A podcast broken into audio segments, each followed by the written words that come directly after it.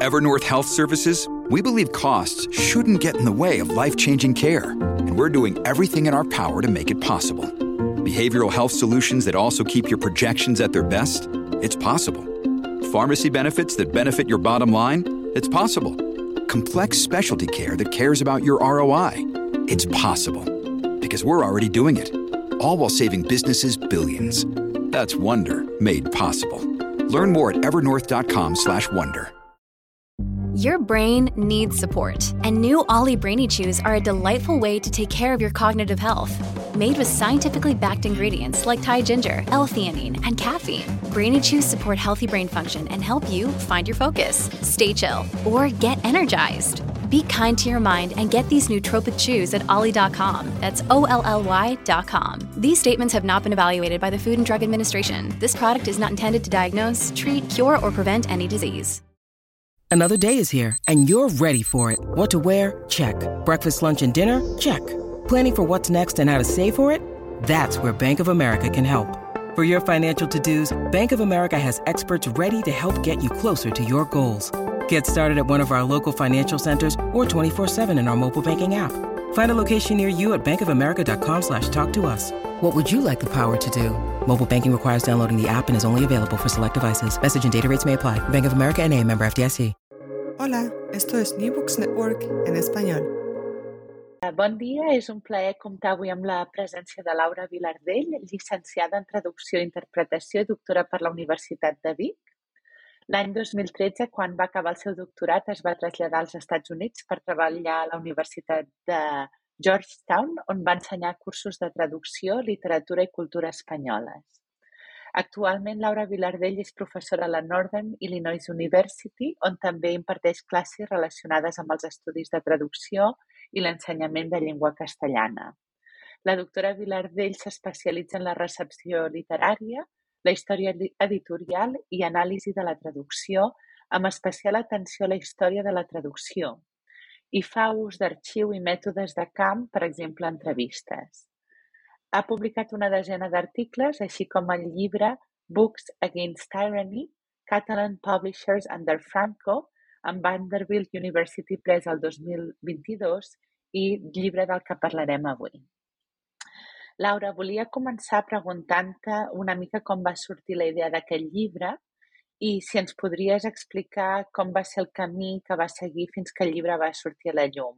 Una mica els moments claus, el treball d'arxiu i el procés d'escriptura. Molt bé. Primer de tot, moltes, moltes gràcies, Anna, per fer-me aquesta entrevista. Um, de fet, uh, aquesta no és la tesi doctoral que vaig fer, Um, mentre estava fent la tesi doctoral, de, per la qual vaig tenir una beca predoctoral del Ministeri de Ciència e Innovació, um, vaig, sobre Verdaguer, òbviament, sóc de la Plana de Vic, vaig fer una, una tesi sobre recepció literària. I, i justament mentre estava fent això um, va sortir la idea d'anar a un congrés a la Universitat Pompeu Fabra i un dels meus professors, Manuel Llanes, que és doncs, um, una de les eminències en el camp de la història editorial uh, de Catalunya, em va dir, escolta, per què no fas, per què no estudies una col·lecció que es diu Isart, de l'editorial Vergara, i, i una mica la censura i tot això. Vaig pensar que era un tema molt interessant i a partir d'aquell moment em va agradar tant que vaig acabar la tesi, diguem-ne, ràpidament per poder-me dedicar a la, a la censura. I um, el llibre va sortir perquè vaig anar a l'MLA, al congrés de l'MLA a Seattle, abans, just, just abans de la pandèmia, va ser el gener del 2020, i allà vaig conèixer un, una persona de Vanderbilt University Press, uh, ens vam reunir i, i així va sortir. Molt bé. I comences el teu llibre explicant una anècdota que et va passar als Estats Units i que et va fer també viure l'experiència de la censura d'una manera directa, no? I expliques una mica aquesta, aquesta vivència eh, personal. No sé si ens la podries explicar i explicar mm -hmm. també com et va afectar a l'hora de fer el llibre. Mm -hmm. De fet, va ser va ser justament abans uh, de, de, de fer aquest llibre. Va ser perquè vam, vam convidar el Mikimoto, el Miquel Calçada, a parlar als nostres estudiants, als estudiants que jo tenia de Catalan Culture.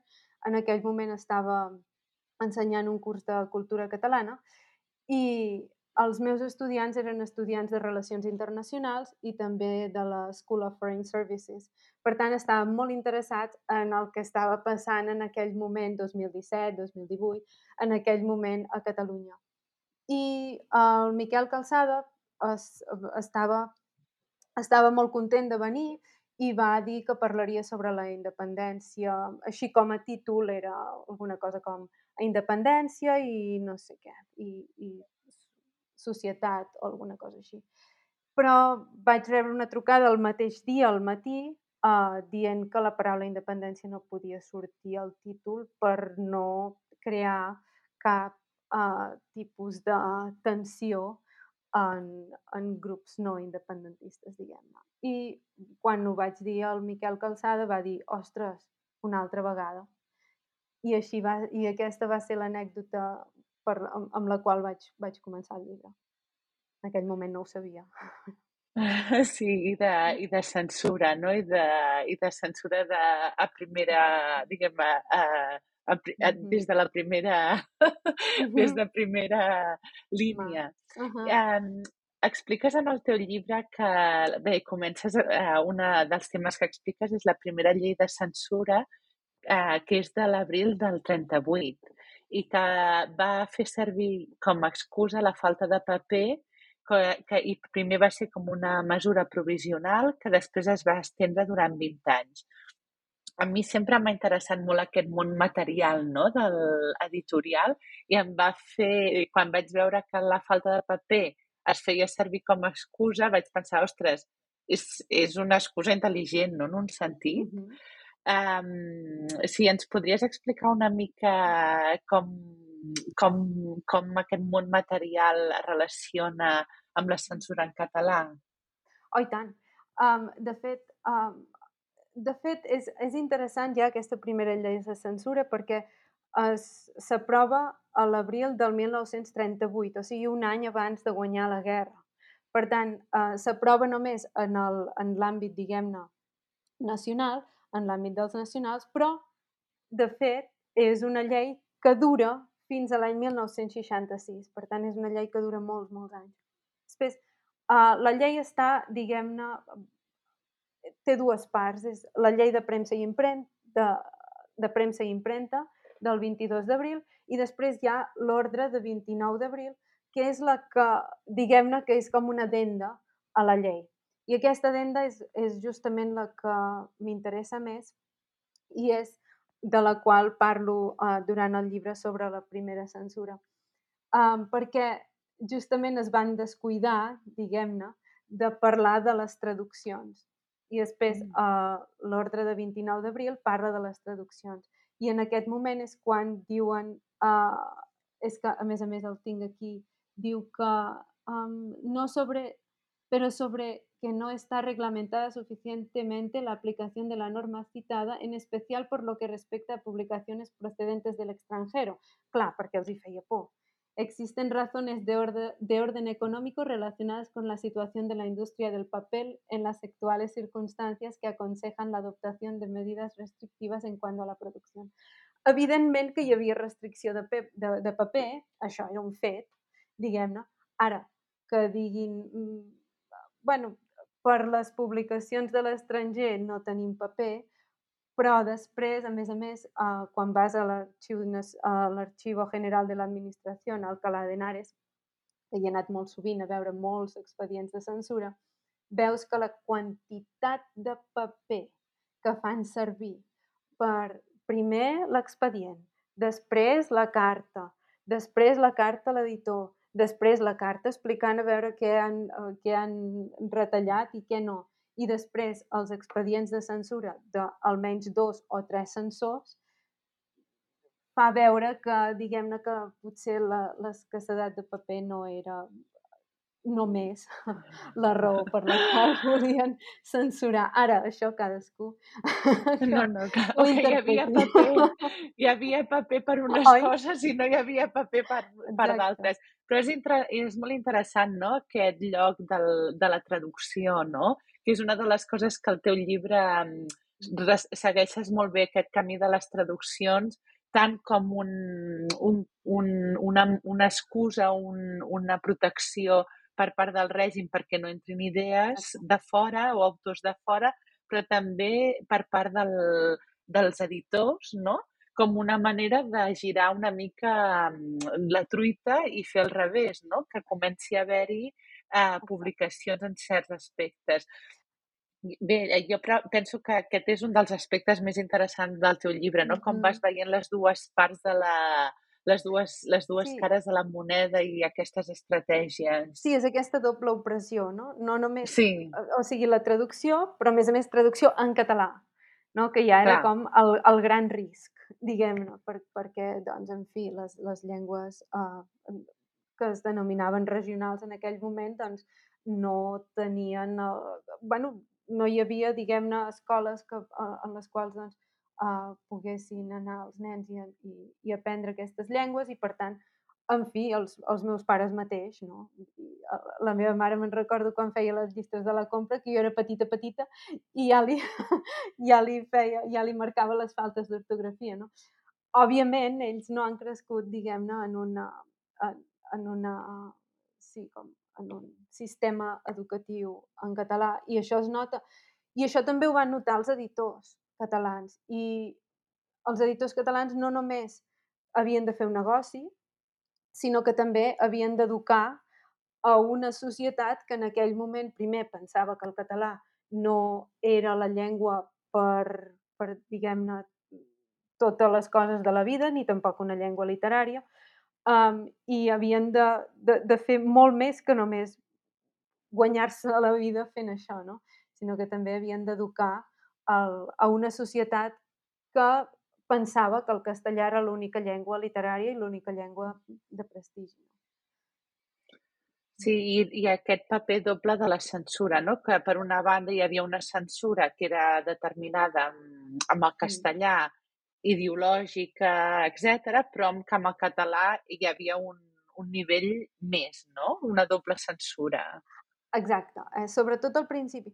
Uh, la censura franquista, o diguem-ne, el règim franquista, té com unes quantes fases, tot i que no té un manifest. No és com, per exemple, Mussolini, que va tenir un manifest. I, de fet, uh, un dels ministres de Franco, el, um, el Serrano Sunyer, va dir tampoc ens l'hem trobat, l'hem trobat a faltar mai, aquesta, aquesta mena d'ideologia. Però sí que és veritat que al principi la idea era aniquilar tot el que, mm, diguem-ne, formés part o hagués format part de, de la Segona República. I després, quan va veure que, en fi, que Hitler eh, es va suïcidar, que Mussolini tampoc hi era, etc etc, va girar cap a l'anticomunisme i va voler donar una altra perspectiva uh, i, i això també es nota en, en la censura, diguem-ne, hi ha com aquesta evolució, no? Al principi, um, l'any 38, quan comença tot això, i el 39, quan acaba la, la Guerra Civil Espanyola, demanen a tots els editors que um, enviessin una carta de tots els títols publicats des del juliol del 36, que és quan hi ha el cop d'estat, Uh, fins en aquell moment, en 48 hores havien d'enviar una llista de tots, els, de tots els llibres publicats. I és clar, què volien? Que qualsevol, diguem-ne, deix de, de, de republicanisme, doncs, uh, simplement el, el traguéssim i, i, i, bueno, i en feien pasta de paper.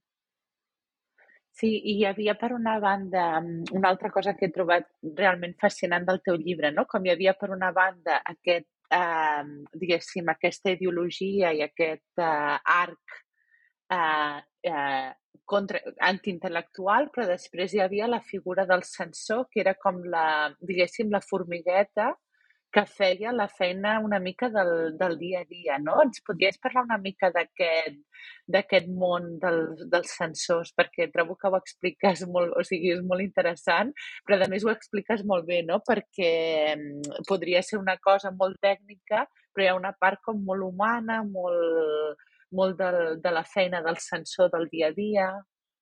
Sí, uh, diguem-ne que hi havia com tres tipus de sensors. El primer sensor era el que es deia lector. De fet, els, els expedients de censura, sempre a baix de tot hi ha una, un, un d'això que posa uh, passe al lector número tal.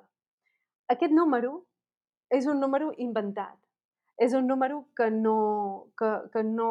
O sigui, jo primer, la meva hipòtesi era aquest número equival sempre a la mateixa persona o fa referència sempre a la mateixa persona. No, potser és un número que feien servir aleatòriament, potser és un número que, jo què sé, estaven tots allà assentats en una taula i mira, tu primer, tu després, tu després... Um, però, bueno, posa un número. Després el sensor um, explica de què va el llibre i després explica per què o per què no um, s'ha de censurar.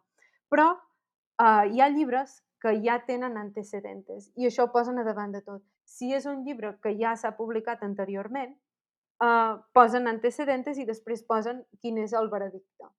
Després, era molt fàcil pels censors, eh, si ja tenia un antecedent, mirar només les pàgines que no els hi havia agradat en aquell moment, o etc. I després, doncs, mirar a veure si l'aprovarien o no. Però, diguem-ne que hi havia tres tipus de censors. El primer era el lector, simplement el que llegia mm, i i posava aquest tipus d'escriptura, de, de, el lector podia ser tant civil com religiós.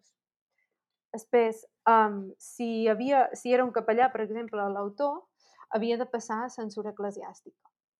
Però si no era un capellà, diguem-ne, no estava relacionat amb cap ordre religiós, havia de passar la censura civil. I la censura civil també implicava que hi hagués uh, alguna persona de l'àmbit religiós que mirés el, el llibre.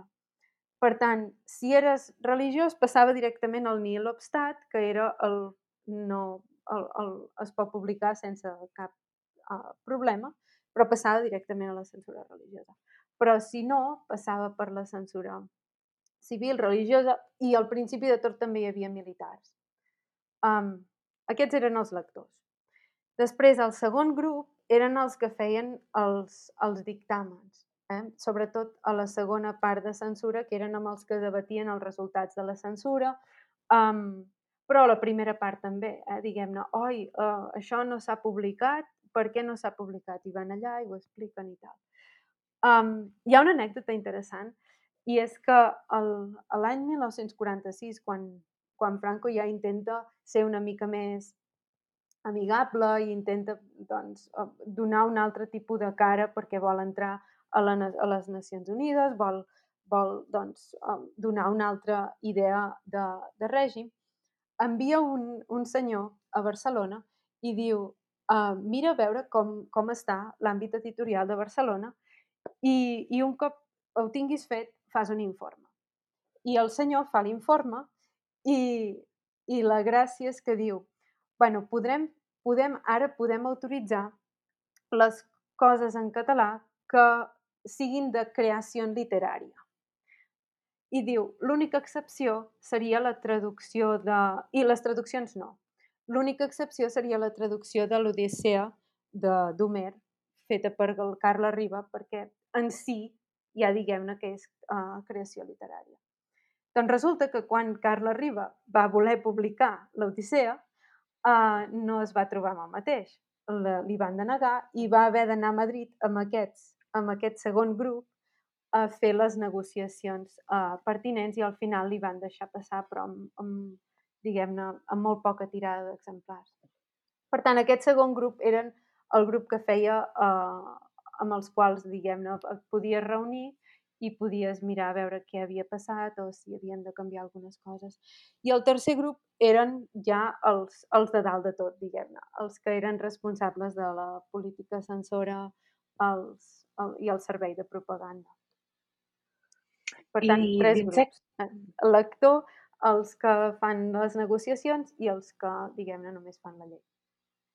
I però dins d'aquests grups també tu diferencies no, entre els que, aquells censors que potser havien de fer un gran volum de, de feina i els que feien coses com més especialitzades.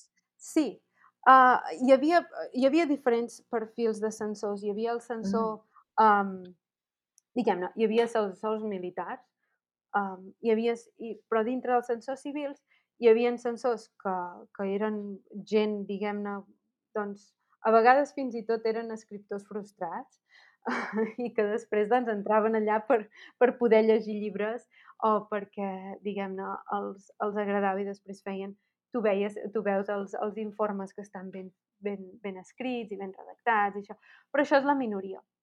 Després, els censors, també hi havia els que uh, llegien altres llengües, a part del castellà, uh, llengües regionals, o també, si passaves la censura d'una traducció, podies passar l'original o podies passar la traducció. O a vegades havies de passar-lo tot. Sobretot al principi de la censura havies de passar tant l'original com la traducció. Després, si només passaves l'original, havies de tenir censors que sabessin llegir en anglès, francès, i a vegades, eh, per exemple, a la, a la col·lecció Isart, hi ha traduccions del rus, que les fa l'August Vidal. Uh, però la, la gràcia és que a vegades envien una carta a Vergara, a l'editorial, i li diuen um, si us plau, envieu-me la traducció francesa o la traducció anglesa perquè ningú pot llegir rus aquí.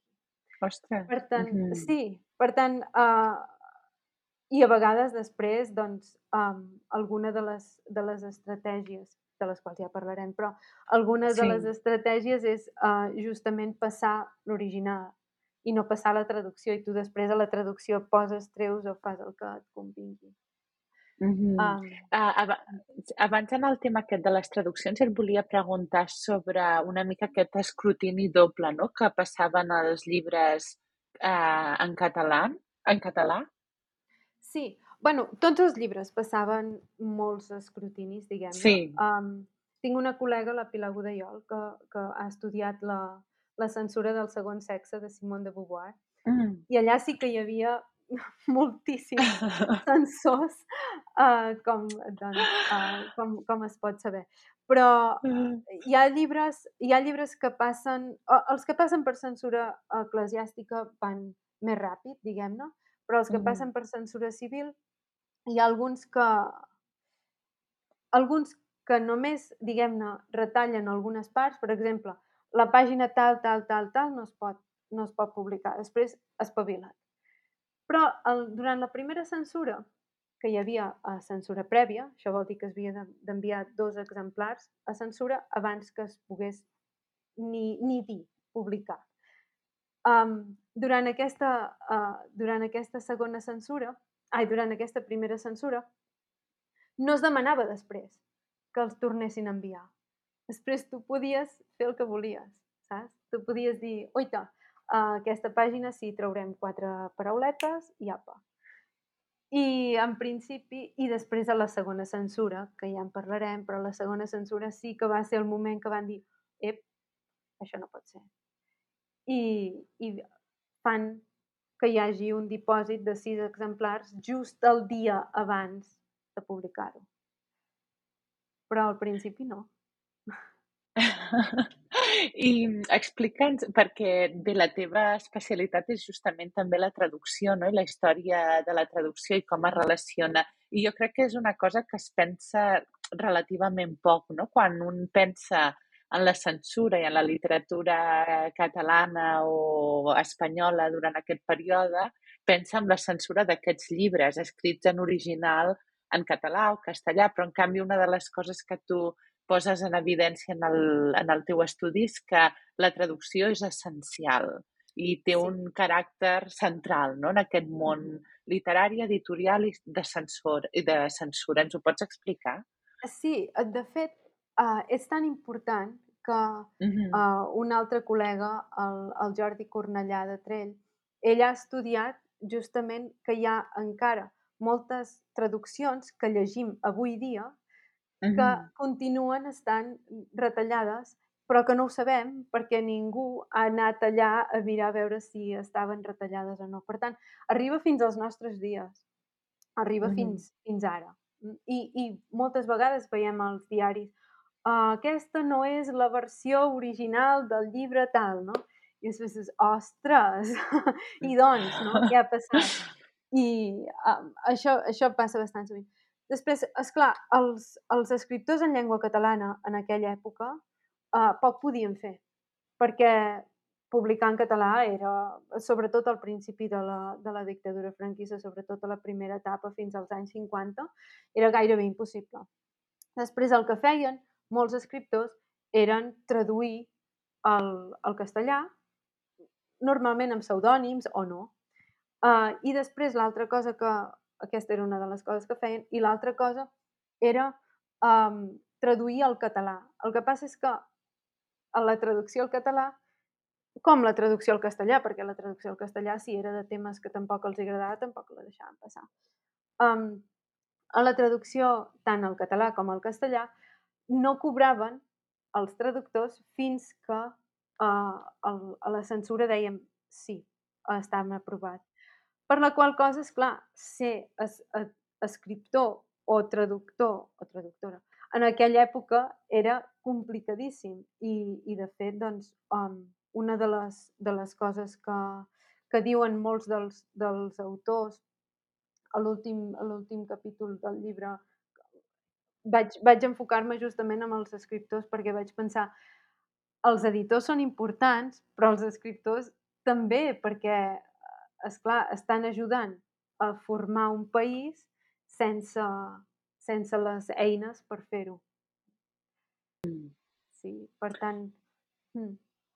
Molt bé, abans d'anar als escriptors que, que hi tornarem, no sé si ens voldries parlar una mica més de les estratègies que tenien els, els editors per poder, sí. o sigui, entre cometes, colar Exacte. algun, colar, colar idees, colar llibres, colar hi ha, hi ha, hi ha algunes anècdotes divertides, no sé si tindrem temps, però um, hi ha una anècdota molt divertida, que és el primer llibre publicat en català després de la Guerra Civil Espanyola. És un llibre que es diu Més de Maria Eucarístic. És un llibre ah. de mossèn Lluís Utzet. Uh, I és, és interessant perquè justament uh, hi havia diversos, um, diversos serveis de censura. N'hi havia una a Barcelona i hi havia una a Madrid. Després aquest, uh, aquest senyor, això és un llibre de més de 200 pàgines. Aquest senyor i el seu uh, editor van decidir que en lloc de portar-lo a Madrid el portarien a Barcelona. El que passa és que en aquell moment a Barcelona, el, la censura de Barcelona, ell era un mossèn, per tant passava censura religiosa, uh, la censura de Barcelona només podia autoritzar, mm, diguem-ne, llibrets de no més de 15 pàgines. Mm. Després van dir, bueno, doncs oita, uh, el que farem serà dir que és una, un, una carteta de comunió, una postaleta d'aquelles de comunió, que no es pensaran pas que pot ser més de, de 15 pàgines, i si no s'ho miren, el, el tindrem uh, publicat. I no s'ho van mirar i el van publicar. I van publicar més de 100 exemplars d'aquest llibre. Sí. Aquest va ser el primer. Ja imagino que na, i, i, era, i és un, imagino que és un llibre religiós i simplement el que volien és estalviar-se el, el viatge a Madrid. Exacte. bueno, sí, a més a més el 39, encara que fos, no sé si... Uh, no sé si el 39 ja deixaven publicar coses en català. bueno, sí que sé, no. Eh, per tant, era més Ahà. per això, era perquè era en català que no pas per, per el tema en aquest cas. És que ara estava mirant que és el és el rector de l'església de Nostra Senyora de la Pietat de Vic. per tant, ah. el, el senyor Lluís Utgent. Per tant, el títol, a la, a la portada, justament, uh, bueno, posa el nom, el títol i, i tal. Una, una altra Entenc. estratègia molt comuna és no posar el títol, o posar un títol que es mm. pugui llegir tant en català com en castellà. Um, o uh, no posar el nom de l'autor. A vegades o passar el traductor com si fos un autor. Mm. O a vegades no posar el nom de l'autor sencer. Per exemple, Joan Fuster posarien J. Fuster i després no sabria mm. si és mm. Joan o Juan. Per mm. la qual mm. cosa uh, ja no sabria si és en català o no, diguem-ne. Mm -hmm. o, o no tindria, diguem-ne, aquesta idea, perquè també podria ser Joan i, i, i publicar en castellà, però en aquest mm -hmm. cas, diguem-ne que uh, podríem fer això. L'altra cosa que es feia normalment, diguem-ne, sobretot al principi, sobretot als anys 40 i um, era um, fer estraper-lo de, de, de paper, mm. no? Era fer um, això uh, al mercat negre de paper i després, a partir d'aquí, publicar um, revistes, llibres, etc, però sense peu d'impremta. Després, si no tenia pèl d'impremta, no sabien quan es havia publicat, si era abans de la guerra o després, o durant, oh. com. Um, sí, sí, justament en uh, Josep Palau i Fabra explica que quan estava fent la revista la revista Poesia, que la feia ell sol, diguem-ne, uh, uh es passejava per la Rambla amb paper d'estraper-lo i se n'anava d'un cantó a l'altre perquè se n'anava de l'impressor l'editor, el que sigui, i anava passejant per la Rambla i deia uh, segurament ningú pensa que aquest noi tan ben vestit porta paper il·legal per fer, per fer revistes clandestines, no? Um, sí, sí, sí. I, uh, déu nhi Sí, i després les traduccions es van uh, prohibir fins a l'any 57, gairebé totes. Um, I després de l'any 57 comencen a revifar una mica. Com comencen a revifar? Mm. Doncs amb això, de, això que et deia abans de la creació literària. Mm -hmm. Justament va ser per això, perquè amb això de la creació literària van dir, perfecte, nosaltres, l'any 46, eh, nosaltres passarem un llibre, uh, un llibre de receptes, que es diu La Teca, d'Ignasi mm. Domènech, el passarem com a creació literària. I el van passar, i va passar, i va passar, però després, quan va haver passat, van dir, ostres, això no és, eh, això ja és un llibre tècnic.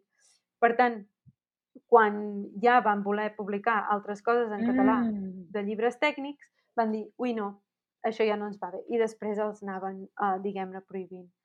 Um, però això de la, de, la, de la creació literària va portar, això més el, el segon uh, concili, el, el concili Vaticà II, uh, va ser molt important per l'auge de les traduccions en català. Perquè quan es va anunciar, ja des de l'any 59, ja van començar a publicar-se um, i van començar editorials religioses que ja passaven la censura religiosa i podien publicar traduccions al català. I, mm. i això va ser una de les, de les coses més importants i, crec que una de les llavors per les quals va començar el boom de traduccions al català. Perquè, clar, les, les revistes tampoc es podien publicar en uh -huh. català. Uh, de fet, en, en Miquel Arimany explica que quan vol, uh, volia publicar la revista El Pont, i clar, no li deixaven. Després el que feia era agafar, o sigui, fer veure que, que era un llibre i després tornava a escriure tot totes les uh, aportacions de cadascuna de les, de, de, dels integrants de la revista en aquell moment i feia com si fos un llibre i el llibre es deia Entre acte i altres narracions. El tinc aquí davant. Mm. I, I després, quan tu mires, la col·lecció diu Col·lecció El Pont i El Pont era el títol de la revista. Per tant, els primers números de la mm. revista El Pont, de fet, es diuen Entre acte, justament perquè així perquè no els interessava que hi hagués una periodicitat en revistes en català. Mm -hmm. Fins que va sortir Serra d'Or, que el Serra d'Or, doncs, um, protegit pels monjos de Montserrat, doncs va ser uh, la primera gran revista en català i després Cavall Fort. Mm. Però tot està, diguem-ne, protegit per um, ja sigui els monjos de Montserrat o els bisbats de, de Girona o Solsona, en aquest cas de, de Cavall Fort. Per tant, sempre mm. amb aquesta idea religiosa entremig. Està molt bé i em semblava molt interessant això que explicaves del, de les, eh, diguéssim, de les estratègies que tenen els, els editors, però també els escriptors, com són vàries, són vàries peces no? d'aquest en aquest, en aquest puzzle. Um, I crec que això és un dels temes que, que tu comentes en el teu llibre, que hi ha crítics que veuen l'editor com un primer sensor i tu dius que no, com, i crec que queda molt evident no, amb aquests exemples que, que expliques. Sí, uh, de fet, tant l'escriptor com l'editor volen el mateix al final, publicar llibres mm -hmm. i, i fer negoci, no? L'escriptor no cobrava, alguns editors sí que els pagaven perquè sabien, perquè havien set uh, escriptors també i sabien el pa que s'hi donava, altres no, altres esperaven fins que, fins que els hi diguessin que sí o que no des de la censura i després publicar-ho, uh, i després els hi donaven els diners, no? Per tant, um, estan al mateix, en aquest sentit, estan al mateix bàndol i, per tant, si els editors corregeixen o canvien coses, és pel, pel bé, diguem-ne, del llibre, no pas per, per, per cap tipus d'ideologia o el que sigui que els faci uh, fer canviar coses. No? Després, hi ha, hi ha autors que, que escrivien a raig i després ho enviaven a censura i després canviaven el que d'allò. N'hi havia d'altres que s'autocensuraven abans mm. uh, i després doncs, ve aquesta idea de l'autocensura conscient o inconscient, no? Mm. Si és... I, I jo crec que això, de fet, es relaciona també amb, amb, amb el teu llibre. Uh, mm. La idea del, del, de inconscientment quines són les doctrines que tenim i uh, quins són els canvis que conscientment fem perquè uh, es pugui publicar en aquest cas un llibre. No? Mm -hmm. Sí, totalment. Um, uh, Laura, jo et volia preguntar perquè en el teu llibre fas una, diguéssim, una cronologia no? molt bona. Jo crec que per, per qualsevol persona, per, per un lector especialitzat, però també per un lector que entra en aquest món eh, del, de la literatura catalana, no? que jo crec que moltes vegades, jo, per exemple, de vegades tinc aquesta tensió, no? que la llengua catalana va ser prohibida i aleshores dic, sí, és veritat, però també hi havia diferents fases i, de, i penso que aquest detall aquests detalls són importants perquè demostren, com tu dius molt bé, uh, certs canvis ideològics uh, o, pra diguéssim, pragmàtics de la dictadura que veu el poder de la literatura i alhora uh, que no pot tampoc passar-se, no? Exacte. Uh, I això, de fet, um, sí, divideixo el, el llibre en diverses etapes. Justament la primera és fins l'any 45, que és quan, diguem-ne, eh, acaba, acaba la, la Segona Guerra Mundial. Després l'altre és fins al 51, del 46 al 51, que és aquesta idea de girem-nos una mica, ens hem de, ens hem de, doncs, en fi, reinventar com sigui, i després doncs, agafen aquesta idea de l'anticomunisme, que els hi funciona molt bé. I després faig del 51 al 59, que és l'etapa, diguem-ne, de renaixença, si ho podem dir així, de la, de la literatura catalana, però també aquesta idea de encara no estem, no som allà. I després ha l'última fase, no? que arriba fins al 75. I, és, i, i de fet, um, si vols, podem parlar una mica més sobre les, les, um, les dues censures, perquè perquè està, està relacionat bastant amb això. La primera censura franquista vol, diguem-ne, censura prèvia, que és una de les coses més importants de, de, la, de la primera censura. I, com he dit abans, estava molt marcada, estava feta durant la, la Guerra Civil Espanyola i, per tant, estava molt marcada a castigar els, uh, els que defen, defensaven la Segona República. I això es, es nota molt. Um, Després, en fi, diguem-ne que durant totes les censures, tant l'una com l'altra, temes relacionats amb, jo què sé, uh, rela la religió, per exemple, o relacions entre persones, o um, sexe, el que sigui, això estava totalment prohibit. I a vegades uh, hi ha persones que em diuen sí, però aquelles cançons de la Trinca, per exemple, que, que però si ja se sap què volen dir, no? Sí, però no ho diuen específicament. I com que no hi ha la paraula, no la poden tatxar. Eh, per tant, l'autocensura de la que parlàvem abans.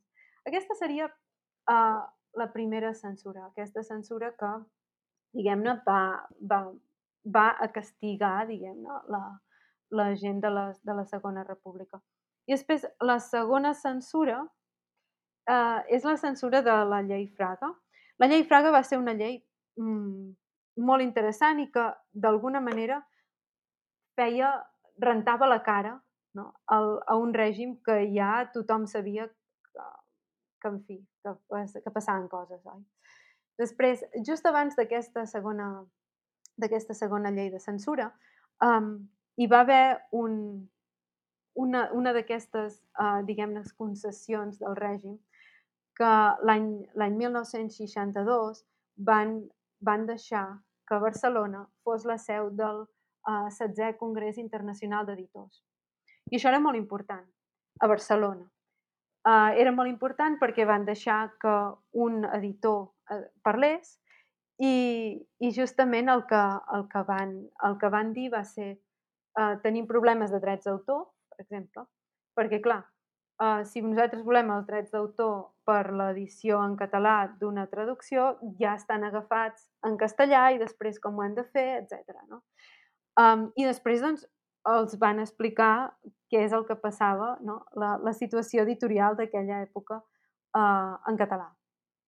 I a partir d'aquí uh, comença, diguem-ne, la, la idea de, bueno, els hi donarem una mica més perquè, en fi, no? de rentar la cara una mica més al règim, perquè, a més a més, um, ja hi havia gent um, a organismes internacionals que estaven explicant la situació de les llengües regionals d'Espanya de, de, en aquell moment. Per tant, no era, no era diguem-ne, la cosa catalana sola. I um, és interessant perquè quan, quan van fer aquest congrés d'editors, a partir d'allà comença, diguem-ne, el desglàs, no? que diu uh, el Cornellà de Trello, el desglàs de la censura. No? Comença allà, uh, diguem-ne, està una mica més mm, domesticada. Però aquesta només és la cara i aquesta és la, la, la idea de la qual volia parlar.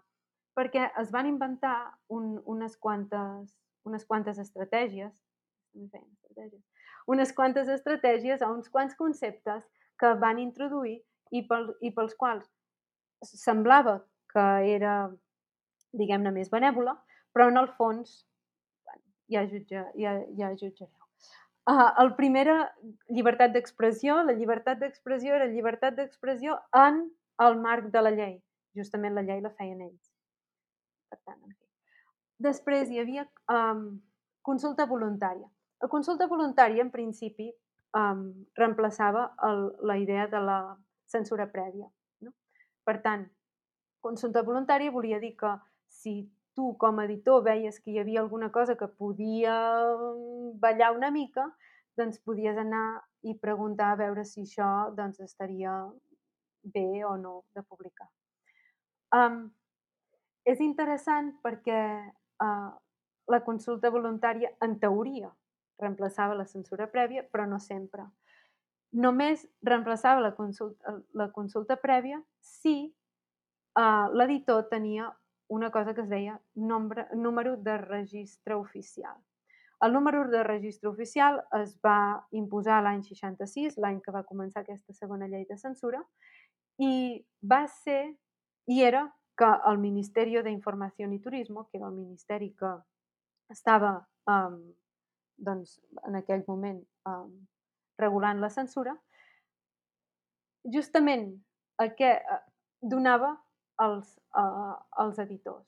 Però no tots els editors, només els editors que ells creia que no hi havia perill. Per tant, què passa? Això va començar al 66 i, per exemple, edició 62 fins a l'any 1973 no va eh, tenir aquest, registre, aquest número de registre i, per tant, va haver de fer censura prèvia, com sempre. Um, després, uh, i el dipòsit previ del qual he parlat una mica abans, és simplement que havien de, de dipositar sis còpies del, del llibre abans de ser publicat. Per què? Perquè en qualsevol moment, imagina que uh, publiquem un llibre l'any 1966 i algú, una persona un ciutadà normal eh, veu que hi ha alguna cosa que no està bé del llibre que hem publicat. Doncs ells poden denunciar el llibre i el llibre segresta. O sigui que van segrestar, uh, han segrestat, van segrestar molts llibres um, amb això. Els van deixar publicar, però una vegada d'això els van, els van segrestar. I no només segrestar, sinó que a més a més doncs, amb multes per als escriptors i, per exemple, um, el llibre parlo de, de, del llibre Un amor fora ciutat del Manuel de Pedrolo, que publicat l'any 70 en català i sobre homosexualitat imagina't. Uh, vaig llegir l'expedient de censura i, i, evidentment, multa de 25.000 pessetes, um, inhabilitació durant 9 anys i gairebé doncs, uh, anava, uh, diguem-ne, bueno, va anar davant del jutge i va anar a declarar, uh, va, haver de, com, va haver de tenir un advocat per defensar-se, per tant, um, en fi. I aquesta consulta voluntària no, ells no podien dir no està autoritzat. Ells et recomanaven. I després tu era, uh, era, eres tu si volies o no volies que aquesta censura, uh, si volies o no volies agafar el risc de publicar això. Perquè, és clar, imagina't els diners que perdia l'editor publicant una cosa que sabia que potser es segrestaria al cap d'un temps i en farien pasta de paper. Per això deia abans la idea del, del censor i l'escriptor sent el mateix bàndol, no? perquè al final doncs, volen fer, volen guanyar-se la vida. No? Sí, i el que tu deies també de l'autocensura, la, de no? O sigui, si un escriptor sap que, des, que pot arribar una multa i haver d'anar jutjats i tot això és un... Exacte. I és una barrera en, enorme, no? Oh, i tant, oh, i tant, sí, sí, sí. sí. Psicològicament? I, oh, i tant. I, bueno, i el fet d'agafar aquesta lluita de... Perquè eh, hagués estat molt més fàcil per tots publicar en castellà i publicar el que volien, saps? Però la idea dels editors, voler, aquesta idea de, de la lluita de, de publicar en català, eh, la vaig trobar fascinant, realment. I sobretot perquè no hi havia una, massa lectora en català en aquell moment. Després, quan arriba el boom de traduccions, que és l'any 65, 6, eh, per aquí, um, arriba el boom vol dir que hi ha moltes més traduccions, molts més llibres, gairebé que persones que llegeixen. No? I, de fe, I després, de fet, per això el llibre parlo i ho relaciono amb la teoria de l'atenció. La, no? que és una teoria que ara mateix doncs, hi estem tots, no? Si tenim telèfon, si tenim uh, qualsevol cosa, veurem anuncis que, de coses de les quals hem parlat o de les quals hem mirat, eh? per tant, són aquests targeted advertisement, que de fet, d'alguna manera, uh, es pot relacionar molt bé en el que feien el que feien els editors en català en aquella època. Um, per què? Doncs perquè hi havia molta gent que li agradava anar al cinema. Doncs el que feien era publicar traduccions al català d'adaptacions ah, de llibres que s'han adaptat cinematogràficament en aquell moment. Uh, tot i això, uh, l'any 66, no sé ben bé quan, perquè el, el, el document que vaig trobar no té data, però més o menys en aquella època um, van reunir-se tots els, tots els editors, o molts dels editors en català, i van dir això és insostenible, com ho hem de fer? Perquè, clar, no hi havia cap organisme que defensés els llibres en català en aquell moment. Per tant, ells sols no podien fer negoci i, a més a més, defensar els llibres en català. No? Um, per tant, bueno, van fer com una pluja d'idees i la primera idea va ser no podem deixar que els lectors triïn quin són el, què, què és el nostre catàleg. No? perquè, per exemple, la col·lecció Isart de Vergara té molts llibres de molts temes molt diferents. Um, té un manual en català, per exemple, uh, del Roca Pons, però també té um, llibres de, diguem-ne, de la Grècia clàssica, però també té llibres contemporanis, però també... És com una mescla de tot, no? I per què? Perquè volien que la gent comprés, perquè volia que la gent llegís. Uh, Mm. I aquesta lluita no la van acabar de, de, de, de superar mai, diguem-ne, perquè ells volien un organisme que fos similar al, a l'INLE, que era l'Instituto Nacional del Llibre Espanyol, una cosa similar a Catalunya, o que hi hagués un, diguem-ne, una sucursal d'aquest institut a Catalunya. Tot i que es va provar i, des, i de fet hi van haver catàlegs de llibres en català durant, durant uns quants anys, quan, quan el director va ser el Díaz Plaja, no va acabar de, de, de, de passar això. Però una de les hipòtesis és que, i de, de fet està fundada, és que aquest boom de traduccions que després doncs, va defallir l'any 69 amb la crisi uh, editorial i també la crisi del sector, va portar a la renaixença, diguem-ne, d'escriptors tant en català com en castellà a Barcelona um, i del qual, diguem-ne, que s'enllaça amb el que parles tu al teu llibre.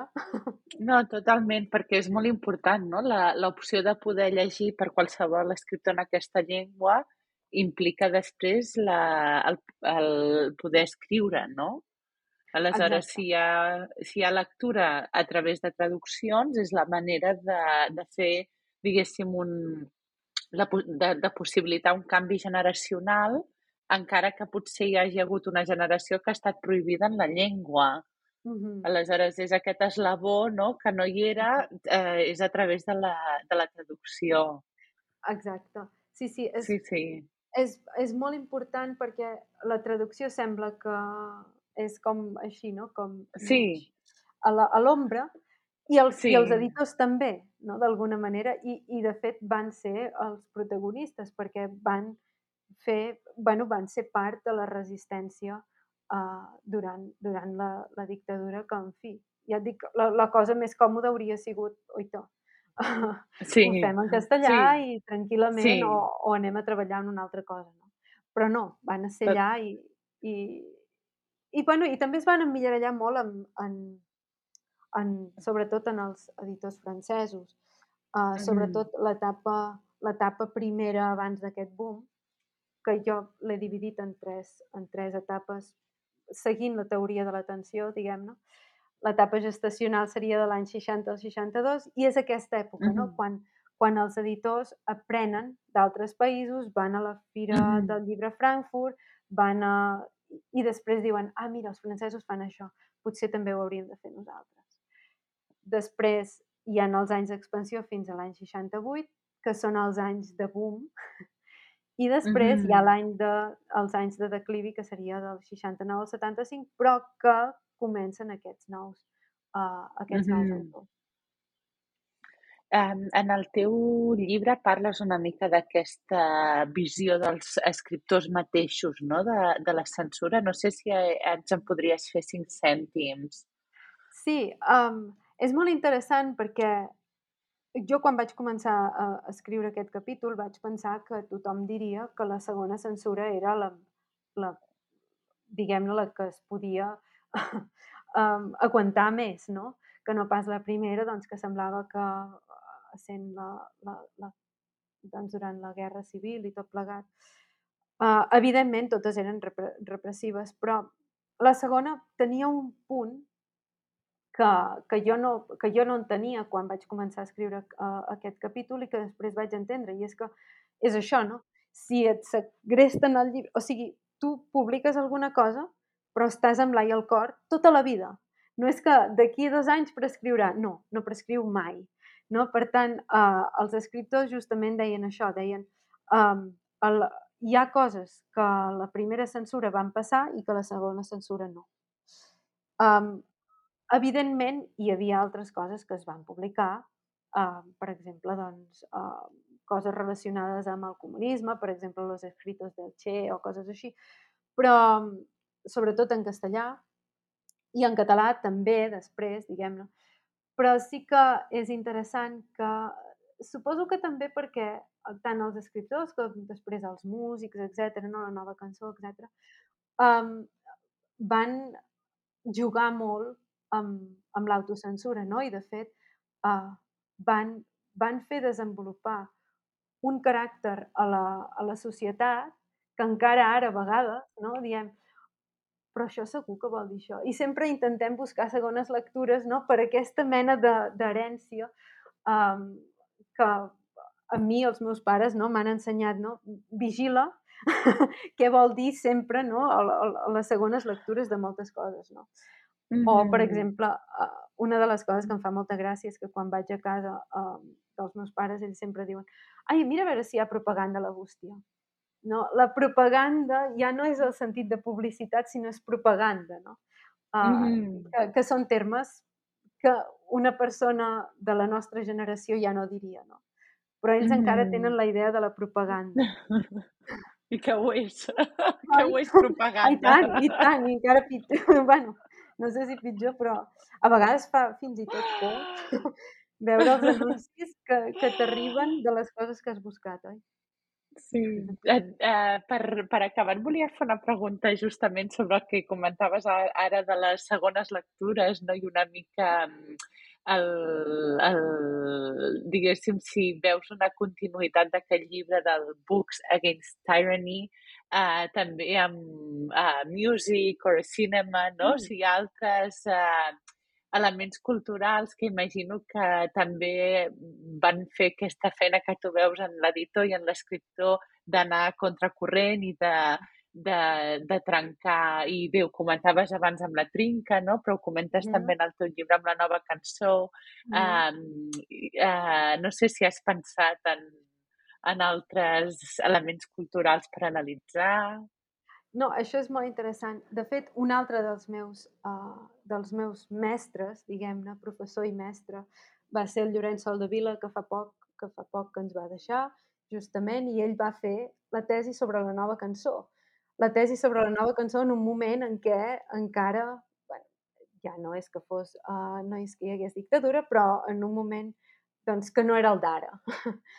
Uh, per tant, uh, suposo que haver crescut, diguem-ne, intel·lectualment amb aquests mestres que he tingut, amb el Manel Llanes, amb el Llorenç, però també amb en Ramon Pinyol, que em va ensenyar tot això del Verdaguer, um, diguem-ne que, que, que fa que, que pensis no, a, a més enllà. Ara, el meu projecte d'ara és uh, estudiar l'editorial de Dolphin Book, que és una editorial que va, eh, que va fundar Joan Gili. Joan Gili era el nebot de Gustau Gili, eh, de l'editorial Gustavo Gili, que encara eh, està en actiu. I ell eh, va decidir als 17 anys anar-se'n a viure a, a la Gran Bretanya i allà va començar l'editorial de Dolphin Book. I em, eh, em fascina la idea de com comences una editorial i primer una llibreria de llibres, sobretot en castellà, per una audiència que no està familiaritzada en això. No? Per tant, eh, seguiré amb la teoria de l'atenció perquè penso que és molt important i també eh, eh, hi afegiré coses de màrqueting eh, per, potser, per poder entendre més què és, com és que va fer que vas fer sorgir l'interès de, de la literatura no només, en, no només en castellà, sinó també en català. De fet, va, va escriure la Introductory Catalan Grammar, la primera gramàtica uh -huh. en anglès del català, i va ser, i encara és, un, un dels llibres de referència. Per tant, um, ara, ara aquest seria el meu, el meu, bueno, és el meu projecte. I en el futur uh, també m'interessaria per parlar de la censura amb aquesta editorial perquè és interessant perquè tenia un... L'impressor era de València, però ell publicava a la Gran Bretanya. Però com que l'impressor era de València i el paper era, del, era espanyol, doncs també havia de passar censura. I això ho trobo ah. sensacional. per tant, de moment, de moment estic així. Però sí que em, jo, jo bàsicament em, em centro en llibres, però bueno, en un futur alguna col·laboració amb, amb algú relacionat amb cinema, per exemple, o música o el que sigui, estaria més que contenta. Laura, moltíssimes gràcies per, per instruir-nos i explicar-nos. A tu, gràcies, gràcies tant per detall, a més a més. No, gràcies no, per al interessar-te contrari. en aquestes coses que a vegades pensem que només ens interessen a nosaltres, oi? Jo crec que interessa molt a, a tothom i és molt important um, entendre no, tot aquest funcionament que expliques tan bé i espero que a partir d'aquest podcast hi haurà molts lectors que prendran nota del teu, del teu llibre. Tant de bo, tant de bo. Felicitats. Gràcies.